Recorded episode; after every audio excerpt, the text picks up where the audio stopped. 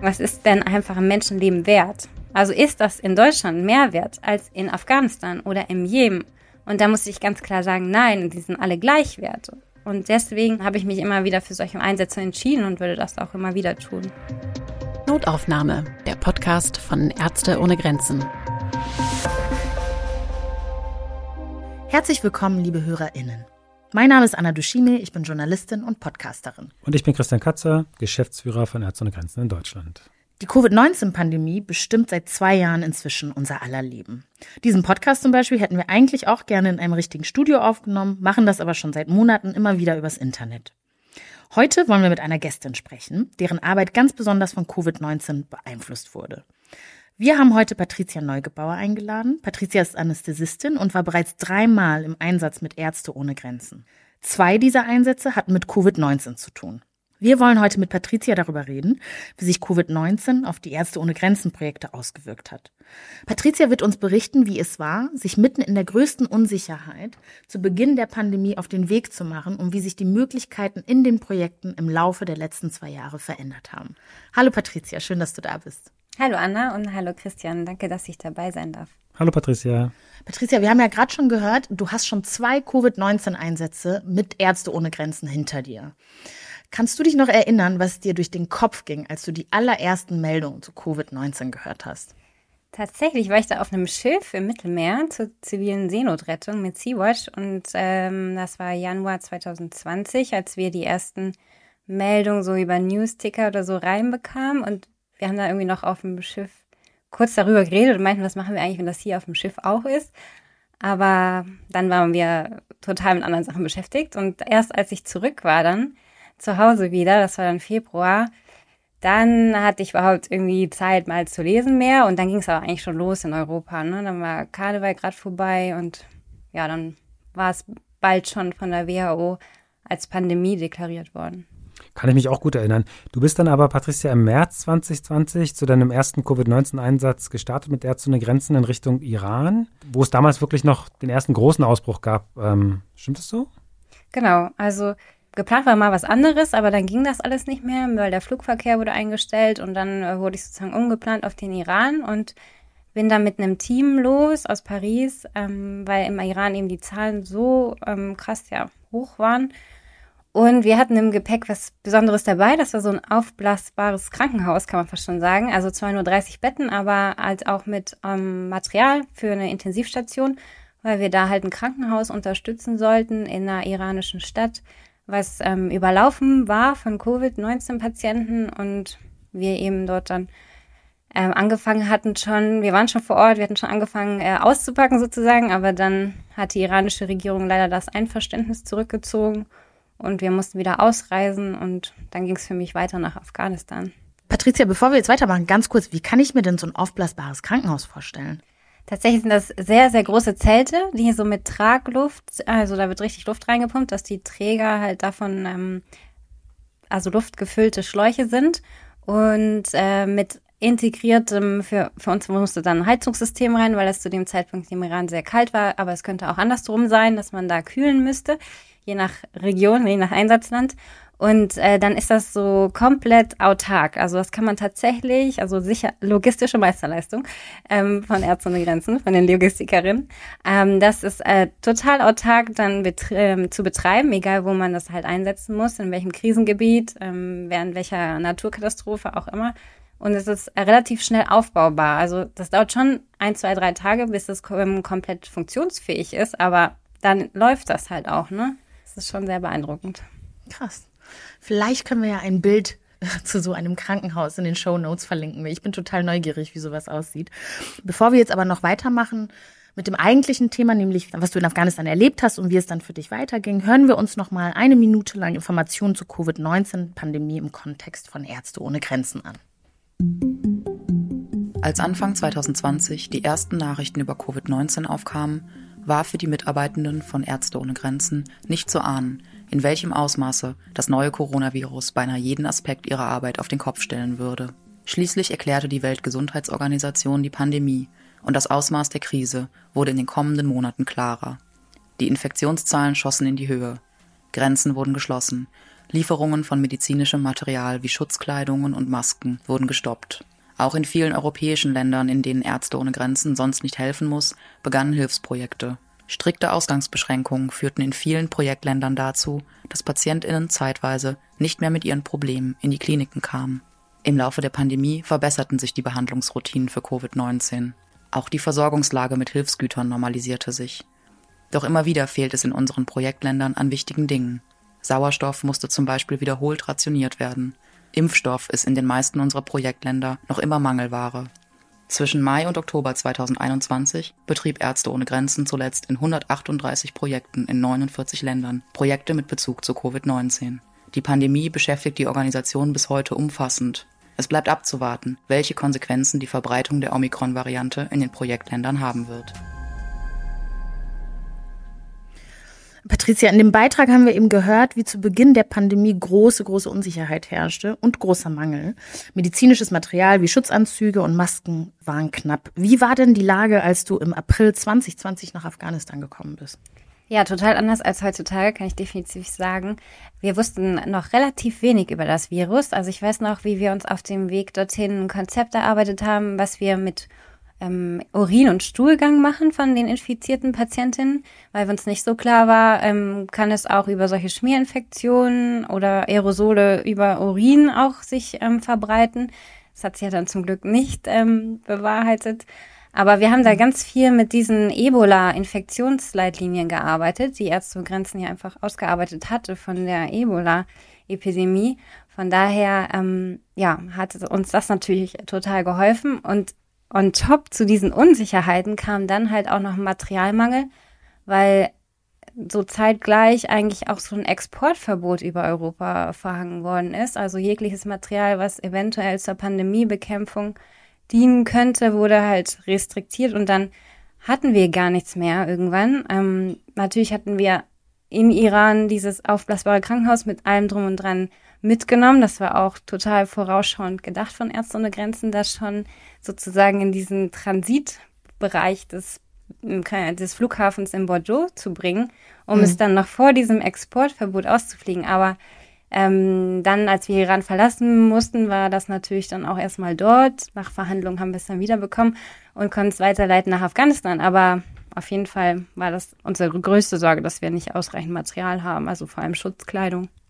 Patricia, du hast in Herat gearbeitet ähm, und halt ja. da die Covid-19-Station aufgebaut. Kannst du uns mal im Detail erklären, was ihr da wie gemacht habt und auch so ein bisschen, wo es aus deiner Sicht, woraus es damals darauf ankam, was, was du vielleicht heute anders machen würdest auch? Ähm, ja, also als wir da ankamen, haben wir das erste sozusagen Covid-Notfallteam, was ähm, in Afghanistan ankam. Wir sind nach Herat, weil da die Lage besonders ähm, ja, dramatisch war, weil Flüchtlinge aus dem Iran zurückgedrängt worden sind.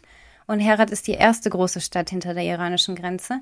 Mhm. Und die Flüchtlingslager waren sofort total überfüllt. Und das war natürlich irgendwie ähm, ja utopisch, da irgendwas von Händewaschen zu erzählen oder ähm, Distanz, also Social Distancing. Ähm, das war einfach nicht möglich. Die Leute hatten nicht mal genug Wasser zum Trinken, also braucht man denen jetzt nicht was von Händewaschen zu erzählen. Also der erste Schritt war dann, diese Lage zu analysieren. Also das haben wir als Team gemacht. Ähm, wir haben ähm, verschiedene Krankenhäuser besucht, haben natürlich auch die Flüchtlingscamps angeschaut, uns, wie sind die Bedingungen, wo können wir ansetzen. Und dann war eigentlich schnell klar, wir brauchen ein Krankenhaus für Covid-19-Patienten, weil die ganzen Krankenhäuser in Herat waren total überlaufen. Und es gab kein richtig gutes Konzept, also in dem Sinne, dass da irgendwie ähm, so ein Patientenflow entsteht. Das heißt, wir brauchten auch noch eine Anlaufstelle für alle Patienten mit Atemwegserkrankungen. Also mhm. wir nennen das Triage. Das heißt, die konnten zu uns kommen an diese Anlaufstelle und wir haben uns die angeschaut, weil natürlich nicht jeder mit Atemnot hat gleich Covid-19. Ja. Das ist natürlich Quatsch. Ne? Gerade in Afghanistan müssen wir auch differenziert sehen, Tuberkulose ist ähm, sehr häufig dort und natürlich auch Lungenentzündung, gerade in den kalten Monaten. Und es ja. war im April ja noch, also nicht mehr so kalt, aber schon noch ein bisschen, gerade in den Flüchtlingscamps. Ähm, ohne Schutz. Von daher ähm, haben wir in diesen Triagepunkten ähm, die Leute uns angeschaut und wir hatten keine Tests. Also wir haben das einfach mit Anamnese gemacht, also mit Fragebögen, mit körperlicher ja. Untersuchung. Es gab keine Schnelltests zu dem Zeitpunkt. Ähm, ja, Also wir haben auch kein Röntgengerät gehabt und kein Ultraschallgerät. Das kam später, dann hatten wir wenigstens das. Aber ja, genau, so mussten wir erstmal arbeiten.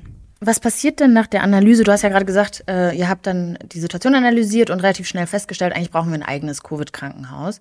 Äh, wie schnell kann man das dann von sozusagen von der Idee bis zur Umsetzung? Mhm. Also wie, wie, schnell kann man das dann machen? Ich würde sagen, so relativ schnell. Man muss natürlich erstmal gucken, äh, wo kann man so ein Krankenhaus aufziehen. Also wir haben tatsächlich das aus Containern gebaut. Natürlich braucht es eine Grundbedingung. Es muss an Strom angeschlossen sein. Wir brauchen Sauerstoff. Ähm, wir brauchen noch eine sichere Stromversorgung wegen den Sauerstoffkonzentratoren. Also sowas alles. Und das dauert dann halt schon, also über einen Monat. Also wir haben, glaube ich, insgesamt mit Analyse und dann Aufmachen des Krankenhauses auf jeden Fall zwei Monate gebraucht.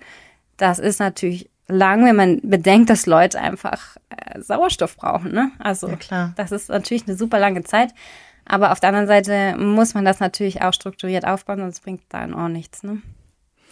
Wir haben in einer unserer letzten Folgen, ich glaube Ende Dezember, auch schon mal über Afghanistan gesprochen und von der Krankenpflegerin Maria Fix gehört. Und sie ist kurz nach dem Regierungswechsel ähm, Im Land ist sie in die Stadt Lashkar gereist und äh, hat als leitende Krankenpflegerin in ähm, einem der Ärzte ohne mhm. Grenzen Krankenhäuser gearbeitet. Die Folge kann ich übrigens allen empfehlen, die noch mehr über Afghanistan hören wollen. Äh, Maria hat aber damals jedenfalls erzählt, dass in ihrem Einsatz Covid-19 eher so eine untergeordnete Rolle gespielt hat. Also im Sinne von, dass es eines von sehr vielen Problemen war. Wie hast du es denn eigentlich ähm, damals in der Anfangsphase wahrgenommen? Also war Covid-19 wirklich ähm, damals für die Afghaninnen nur ein dringendes Gesundheitsproblem von vielen, um es mal so zu sagen?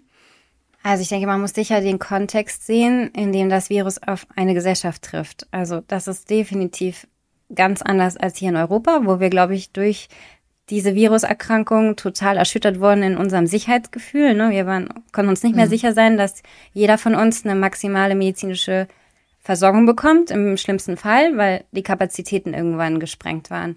Von daher, das ist etwas, was diese Menschen dort ja irgendwo gewohnt sind. Die müssen damit leben. Ihr Gesundheitssystem war schon vor der Pandemie nicht in der Lage, ausreichend medizinisch zu versorgen für alle. Von mhm. daher sind die natürlich aus einem ganz anderen, also ja, gucken die auf einer ganz anderen Perspektive auf diese Erkrankung. Und wenn die Grundbedürfnisse nicht gedeckt sind, sowas halt wie Essen und Wasser und Sicherheit einfach, dann denkt man halt, glaube ich, nicht in erster Linie an Covid-19-Infektionen. Dann denkt man an den nächsten Tag und wie man das übersteht. Aber man muss natürlich schon auch dann sehen, äh, das Virus, das trifft auf eine vulnerable Gesellschaft dort. Ne? Also die ähm, haben jetzt schon Schwierigkeiten und dann kommt noch die Pandemie obendrauf.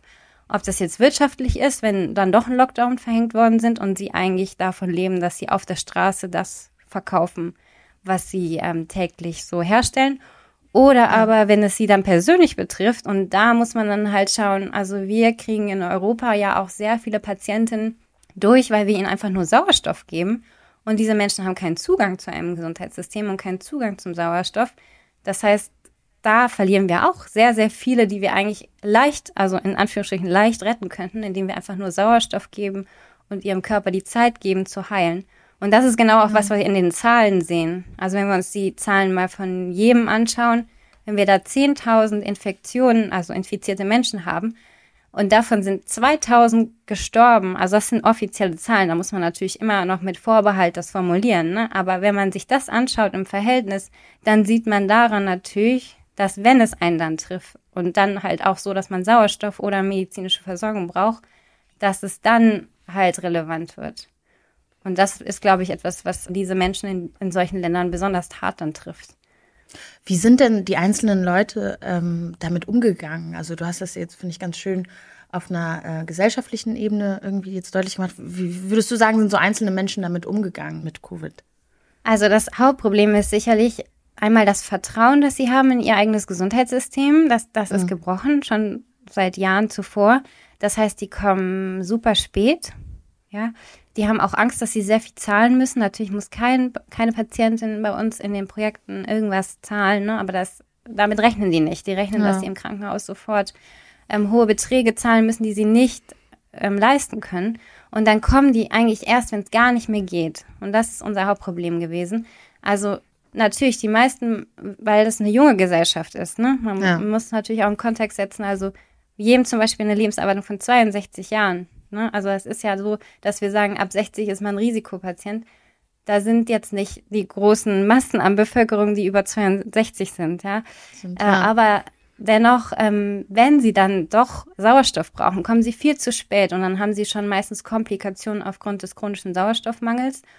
Und äh, was wir auch halt gesehen haben, dass dann junge Familienväter dann kommen, also es trifft ja leider dann auch Männer mehr als Frauen, das ist einfach so, ähm, das ist im Rahmen dieser Erkrankung äh, festgestellt worden, dass dann diese Familienväter eben, weil sie so spät kommen, wenn wir sie dann nicht mehr retten können, dass das auch eine ganze Familie einfach betrifft, weil die dann einfach den Haupternährer ähm, verlieren in diesem Kontext. Also da ist sehr viel Angst auch in, ähm, in diesen mhm. Familien, dass es jemanden ähm, schwer trifft.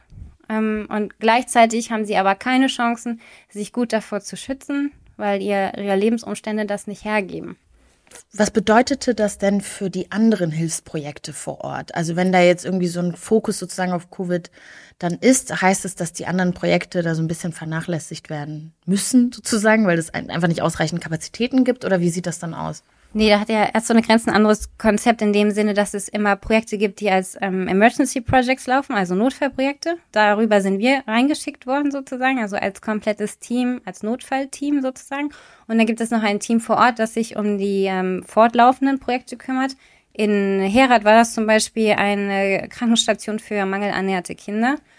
Und ja. äh, das haben wir auf keinen Fall vernachlässigt, weil da sind die Zahlen extremst angestiegen in dieser Zeit mit der ersten Welle, ähm, weil eben dann die wirtschaftliche Lage so viel schlechter auch noch wurde und internationale Hilfe eingestellt wurde. Das ist auch noch etwas, was da hinzukam. Ne? Wie ist das denn für dich ganz persönlich gewesen? Also du, du fliegst oder du reist nach, nach Afghanistan mitten in der unsichersten Phase der Pandemie. Also da wussten wir ja auch alle noch gar nicht, wie man richtig damit umgeht. Und das war vor allem auch eine Zeit, in der äh, fast alle Menschen in Deutschland vorsichtshalber gar nicht das Haus verlassen haben. Und äh, du bist dann nach Afghanistan gegangen. Wie, wie ist das denn? Wie war das für dich? Uh, ja, das war schon das erste Mal, dass ich nicht so mit einem wirklich guten Gefühl los bin. Also mhm eher so im Hinblick auf meine Familie, wo natürlich einige über 60 sind, ähm, dass ich dachte, okay, das ist das erste Mal, dass ich so von dem Gefühl, das mal also so erlebe, dass ich meine Familie nicht in Sicherheit zurücklasse. Also nicht in, in dem Wissen, dass sie in Deutschland eine maximale medizinische Versorgung bekommen, wenn sie das brauchen. Das war da schon absehbar, dass das wahrscheinlich nicht so sein wird dann. Mhm. Ähm, und dann hinzu kam, dass Ärzte und Grenzen das ganz klar auch zu uns allen kommuniziert hatte, zu dem Zeitpunkt, die ähm, äh, losflogen oder reisten, dass sie das nicht garantieren können, dass wir zu jedem Zeitpunkt zurückfliegen können nach, da, nach Hause, weil der internationale Flugverkehr einfach eingestellt worden war und manche Grenzen zu waren also wir sind zum Beispiel nach Afghanistan nur mit UN-Charterflügen reingekommen mhm. und all sowas. Und sie haben auch gesagt, also wenn ihr Covid-19 positiv seid, dann wird es nochmal schwieriger, euch überhaupt da rauszubekommen. Und das mussten wir auch unterschreiben, dass uns das bewusst ist, dass uns das klar ist. Ja. Und ja, dann ja, hat man da sich natürlich das überlegt und sich dann, dann dafür oder dagegen entschieden. Ich habe im Fall dafür also jetzt, wenn ich das vergleiche mit dem zweiten Einsatz in den Jemen, war das natürlich total anders, weil ich wusste, meine Familie ist komplett durchgeimpft. Ähm, ja. Und ich wusste, es gibt Flüge jetzt mittlerweile. Und irgendwie kommst du auch irgendwie raus, wenn es sein muss. Da ähm, hat mich eher gestresst, dass dauernd sich die Quarantäneregeln geändert haben. Aber das war eine sehr besondere äh, Situation auch, ne? Also, weil wir einfach als Organisation wirklich nicht garantieren konnten, dass ähm, wir diese Abmachung, die wir eigentlich mit unseren mit Mitarbeitenden haben, mit den internationalen mobilen Mitarbeitenden, ähm, dass wenn sie halt selber erkranken oder wenn zu Hause was passiert, dass wir uns alles dafür tun würden, damit wir halt eine medizinische Behandlung ähm, ermöglichen können, durchaus außerhalb der Einsatzländer oder halt eine Heimreise, wenn zum Beispiel die, zu Hause jemand krank wird, was Patricia gerade erwähnte. Und wenn wir das nicht garantieren können, dann gehen wir natürlich in das direkte Gespräch mit den Mitarbeitenden und, und besprechen das genauso. Wir können das nicht garantieren. Ihr müsst hier eine Entscheidung mindestens mittragen.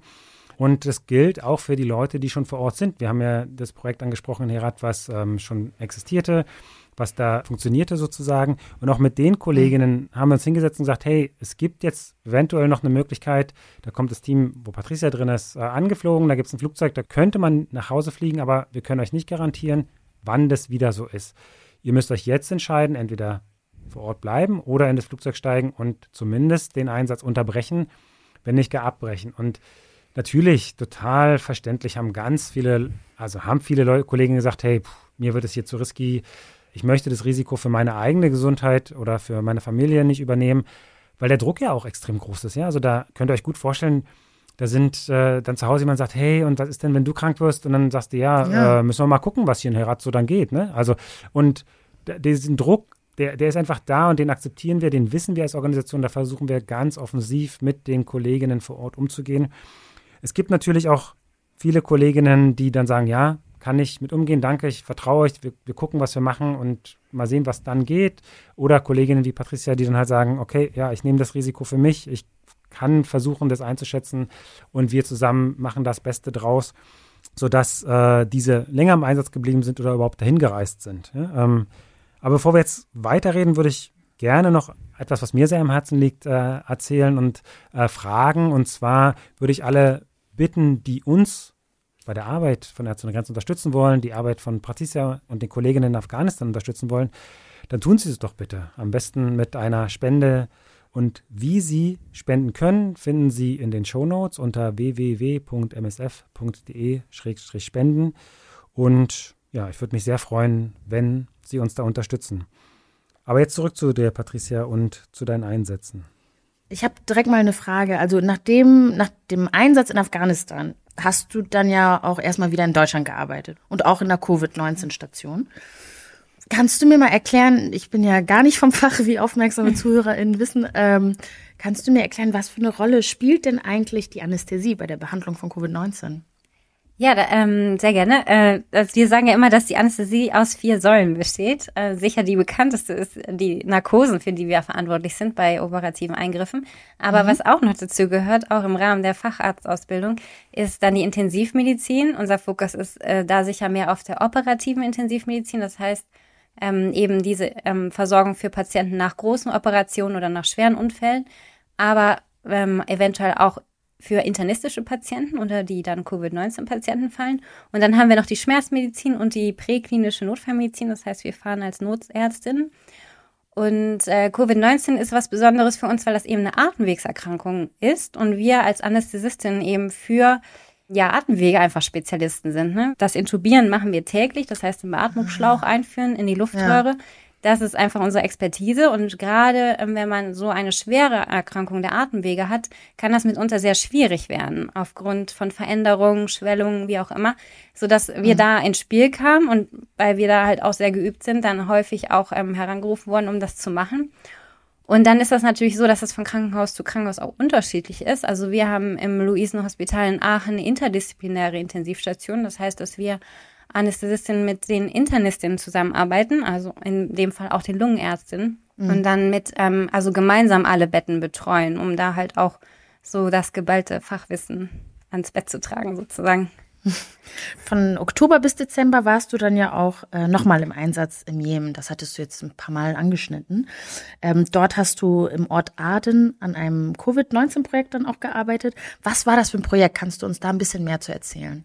Genau, das ähm, war auch wieder ein Covid-19-Krankenhaus. Als ich da ankam, war gerade die dritte Welle im Jemen. Also die sind so ein bisschen zeitverzögert im Jemen weil der Jemen aufgrund der äh, Situation dort äh, isoliert ist, aber dann doch nicht so isoliert, dass äh, der, das Virus da nicht hinkommt. Nichtsdestotrotz ist es so, dass halt doch mit jeder Welle die Infektionszahlen immer ähm, höher werden, sodass schon ähm, März 2021 Ärzte ohne Grenzen da ein Krankenhaus aufgemacht hat mit 30 Betten und ähm, wir das halt also so weitergeführt haben, sodass ich dann halt von einem Kollegen übernommen habe im Oktober. Und wir haben uns sozusagen darauf spezialisiert, dass wir nur die Patienten aufnehmen, äh, die besonders schwer betroffen sind. Also das sind Patientinnen gewesen, die mehr als 10 Liter Sauerstoff die Minute brauchten oder aber eine intensivmedizinische Versorgung, also sehr instabil war. Ja. Und ähm, entsprechend hatten wir dann auch noch eine Ausrüstung im Sinne der Beatmung. Also wir konnten eine nicht invasive Beatmungsform durchführen, das heißt mit einer Maske, die man recht stramm aufs Gesicht schnallt und mit Überdruck sehr viel ähm, Sauerstoff dem Patienten anbietet. Dann muss er aber noch sehr, selber atmen. Also durch die Oder Maske eben, hindurch sozusagen. Genau, ja. Und dann sind, ist man angeschlossen an einem Beatmungsgerät. Aber man ist dabei nicht im künstlichen Koma. Also das ist noch aktiv sozusagen. Und ja. wenn man aber leider daran versagt, dann müssten wir die Patientin eben intubieren. Wenn du dich jetzt so zurückerinnerst an den Einsatz in Afghanistan, gibt es Dinge, von denen du sagen würdest, dass sie vergleichbar sind? Also jetzt auch vielleicht mit dem äh, Einsatz im Jemen. Kannst du irgendwie Parallelen ziehen zwischen den zwei Ländern? Konntest du was aus dem einen Land sozusagen direkt ins, ins andere mitnehmen oder kann man das überhaupt gar nicht vergleichen? Wie, wie kann ich mir das vorstellen? Also ich würde sagen, was beide Länder gleich haben, war sicher, ähm, dass es sehr schwierig ist, so eine Infektionserkrankung dort vor Ort sich also zu bekämpfen, in dem Sinne, dass die Lebensbedingungen einfach so hart sind, dass man da mhm. überhaupt nicht ähm, ansetzen kann. Also wie gesagt mit dem Wasser. Wir brauchen da nicht über äh, Hände waschen reden, wenn nicht genug Wasser da ist, um zu trinken. Ansonsten ähm, auf jeden Fall die Ausstattung vor Ort. Also natürlich hatten wir jetzt im Vergleich zum im zweiten Einsatz deutlich mehr Material, aber wir müssen immer noch schauen, dass wir ausreichend Sauerstoff bekommen. Also in beiden Ländern ist das kein Gut, was wir einfach zur Verfügung haben, wie wir das jetzt hier in Deutschland kennen. Also wenn wir das ähm, jetzt in Jemen uns anschauen, bei den 30 Betten, wenn die voll besetzt waren, dann haben wir über 300 Sauerstoffflaschen gebraucht am Tag und in jeder Flasche sind 2000 Liter drin. Also das war logistisch ein unglaublicher Aufwand, das zu ähm, bewerkstelligen und das sicherzustellen, dass da immer Sauerstoff fließt, weil keiner dieser Patienten kann ein paar Minuten ohne Sauerstoff ausharren. Die sind alle so an ihrer Kapazitätsgrenze, dass, dass die das brauchen. Und sag mal, du hast jetzt von den 30 Betten erzählt und von den 300 Sauerstoffflaschen. Wie kann ich mir das denn teammäßig sowohl im Jemen als auch in Afghanistan vorstellen? Wie viele Ärzte kommen denn auf diese, äh, auf die PatientInnen? Also, ja, wir arbeiten ja ähm, in den Einsatzländern sehr viel mit Einheimischen dann. Also die meisten Projekte sind ähm, dann so, dass wir vor Ort rekrutieren. Und mhm. wir hatten jetzt im Jemen 16 Ärztinnen im Team mhm. ähm, für die 30 Betten, die im Schichtdienst eben diese ähm, Patientin versorgt haben. Und dazu kamen natürlich noch Pflegekräfte und also es ist ein sehr großes Team am Ende dann, um das Ganze zu bewerkstelligen. Und dann vor allem aber auch natürlich Richtung Logistikerin, ähm, auch gerade für die Sauerstoffflaschen. Dafür braucht man einige Leute, die immer nur alleine dafür eingestellt waren, die Sauerstoffflaschen auszutauschen und zu merken, dass eine fast leer ist und dann die neue anzuschließen. Also das war, Krass, da hatten ja. wir fünf Leute, die nur das gemacht haben. Das kann, kann man sich fast gar nicht richtig vorstellen, wenn man, glaube ich, ja. nicht vor Ort war. Ja, und zumal diese Sauerstoffflaschen super explosiv auch sind. Ne? Man muss ja dann auch nochmal das in Kontext setzen, dass wir da in einem Kriegsland sind. Also man muss auch nochmal die Sicherheitsauflagen für diese Sauerstoffflaschen erhöhen, weil ja. das ist super gefährlich eigentlich du hast ja gerade gesagt, es waren fünf Leute schon allein damit beschäftigt, die Sauerstoffflaschen irgendwie im Blick zu haben und auszutauschen. Ähm, werden sie dann irgendwie gesondert ausgebildet oder sind das Leute, die eh schon sozusagen zum erweiterten Teil des Teams irgendwie gehören und dann diese Aufgabe noch dazu bekommen? Oder wie kann ich mir das vorstellen? Ja, generell ist es auf jeden Fall so, dass wir vor Ort auch sehr viel Ausbildung machen. Also je mhm. nachdem, wie der Bedarf ist. Ähm, manchmal kommen wir in ein Team rein, das schon super gut zusammenspielt und total Bescheid weiß, was es da macht. Und manchmal ist es halt so, dass wir dann auch ähm, Wissen ähm, weitergeben müssen oder auch das wollen. Das ist ja auch eine Art von Nachhaltigkeit, die wir da äh, betreiben dann. Ja. Also es kommt total drauf an. Ähm, in dem Team war es jetzt so, dass äh, natürlich schon alle etwas wussten über Covid-19. Das war jetzt nicht so, dass wir was Neues erzählt haben, aber ähm, wie man eine Intensivstation am Laufen hält, auf was man achten muss, das ähm, war natürlich dann unsere Aufgabe, das zu vermitteln. Gibt es denn aus deiner Sicht auch Dinge, die besser geworden sind seit, dem, seit deinem letzten Covid-19-Einsatz? Also was hat sich seitdem verändert? Vom Wissensstand, vom Material her, aber auch vielleicht in der Zusammenarbeit? Also auf jeden Fall, dass wir endlich ausreichend Schutzkleidung haben. Die Preise sind immer noch horrend. Ähm, es ist auch nicht tragbar teilweise, was wir da zahlen müssen für, aber wir kriegen es. Das ist ja schon mal mehr als im ersten Einsatz. Und dann ähm, ist es natürlich so, dass es mittlerweile Leitlinien gibt. Natürlich werden die immer mal wieder angepasst. Das ist aber total normal in der Medizin, dass das so ist. Mhm. Ähm, aber das ist gut, jetzt sich an irgendwas ähm, entlanghangeln zu können, sage ich mal. Und zusätzlich muss man halt sagen, wir haben die Impfung. Also es wird kein internationaler Mitarbeiterin ohne vollständigen Impfstatus ähm, ins Projekt geschickt und vor Ort ähm, versuchen wir allen das anzubieten. Also mittlerweile haben wir auch genug Impfstoff, also meistens AstraZeneca, mhm. sodass wir allen, die wollen, von unseren einheimischen Mitarbeiterinnen ähm, eben den Impfstoff anbieten können, sodass wir das dann, ja, dass wir eben ein bisschen mehr Sicherheit geben können. Ja, damit sprichst du ein wichtiges Thema an. Wir hatten auch, heute verweise ich auf äh, unsere letzten Folgen die ganze Zeit, aber die sind auch sehr gut. ähm, wir hatten ja in einer unserer letzten Folgen mit Lara Duvifat gesprochen. Ich glaube, wir haben sogar zweimal mit ihr gesprochen. Und äh, sie hat uns einiges über die fehlende Versorgung mit Impfstoffen erzählt. Wie war denn die Situation im Projekt in Jemen, als du dort warst? Ja, wir hatten tatsächlich AstraZeneca zur Verfügung und wir mhm. hatten 1500 Dosen, die sehr schnell am Verfallsdatum waren. Also das ist ja natürlich so ein ja, so ein bisschen ernüchternd, wenn man weiß, dass eine halbe Million Menschen in Aden leben. Aber so konnten wir zumindest unsere Leute, also ähm, unsere Mitarbeiterinnen ähm, impfen, wenn sie wollten. Das ist ja so, dass dieser AstraZeneca-Impfstoff ähm, über diesen COVAX-Hilfmechanismus angeboten wird. Ähm, wenn in Deutschland eben Dosen über sind, nicht mehr gewollt werden, dann äh, werden die dort gespendet. Und ähm, ja, also wir, wir haben es versucht immer anzubieten. Äh, ist natürlich schon so, dass man manche Leute einfach auch nicht erreicht in diesen Gegenden dann, ne? Also oder dass auch diese Impfkampagnen, die aufzuziehen, auch sehr viele Hürden haben. Und ja. ähm, dann, wenn dein Impfstoff dann auch nur noch sechs Wochen Laufzeit hat, sage ich mal, dann ist es natürlich ein bisschen frustrierend.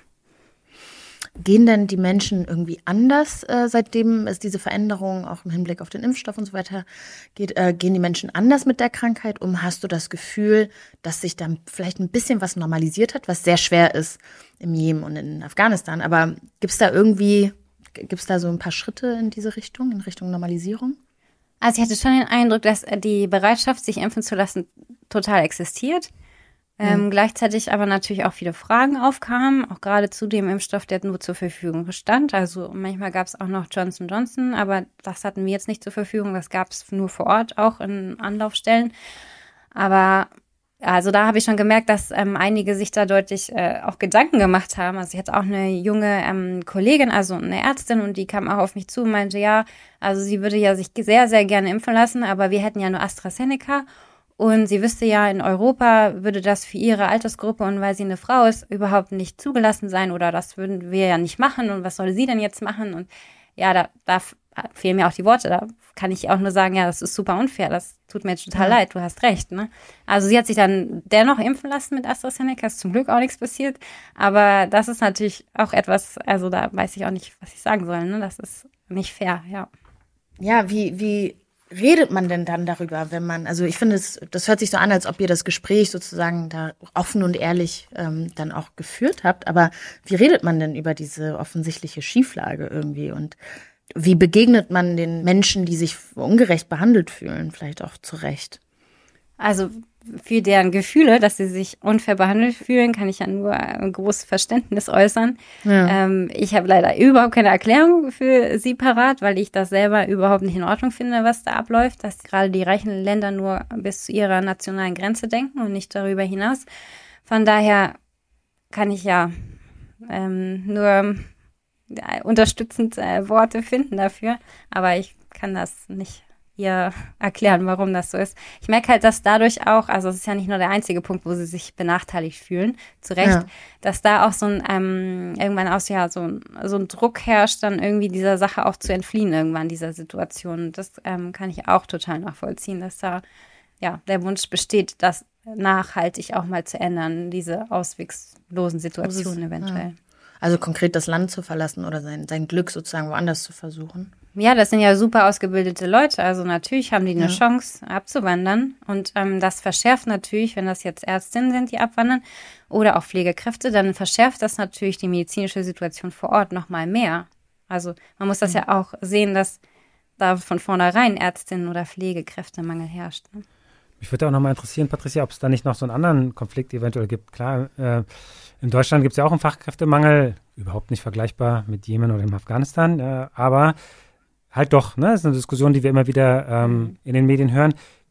Wie gehst du denn damit um? Gibt es da vielleicht nicht auch so ein, so ein Hintergedanken, ist es wirklich jetzt eine gute Idee, als Ärztin, gut ausgebildete Ärztin, wegzugehen, um halt im Ausland zu arbeiten und vielleicht das eigene Gesundheitssystem, was da auch schon so ein bisschen echt, eine, mehr eine Über Überlastung zu überlassen? Wie ging es dir damit? Mit, hattest du so eine Fragen oder mit Kolleginnen vielleicht Diskussionen? Ja, äh, sehr gute Frage, weil ja, habe ich sehr viel, ja, die Frage, dieser Frage musste ich mich sehr oft stellen. Ähm, ja, was sage ich dann immer? Also äh, ich finde halt, das ist eine Pandemie, das ist schon im Wort drin. Ich denke nicht, dass wir die national bekämpfen können. Wir können nicht nur bis zu unserer Grenze denken. Das geht überhaupt nicht, denke ich. Und das sehen wir auch gerade, was wie das läuft, weil ich finde schon, dass die reichen Länder einfach zu sehr national denken in dieser in dieser Pandemie ähm, natürlich haben wir einen Ärztinnenmangel in Deutschland. Ich denke, der Pflegekräftemangel ist noch viel verheerender als der Ärztinnenmangel. Aber wir sind immer noch unter den Top-Ländern der Welt, wenn es um die Ärztedichte geht. Also mhm. da rechnet man ja, wie viele Ärzte auf 10.000 Einwohnern. Da sind wir bei 45 auf 10.000 und der Jemen hat zwei bis drei auf, auf 10.000.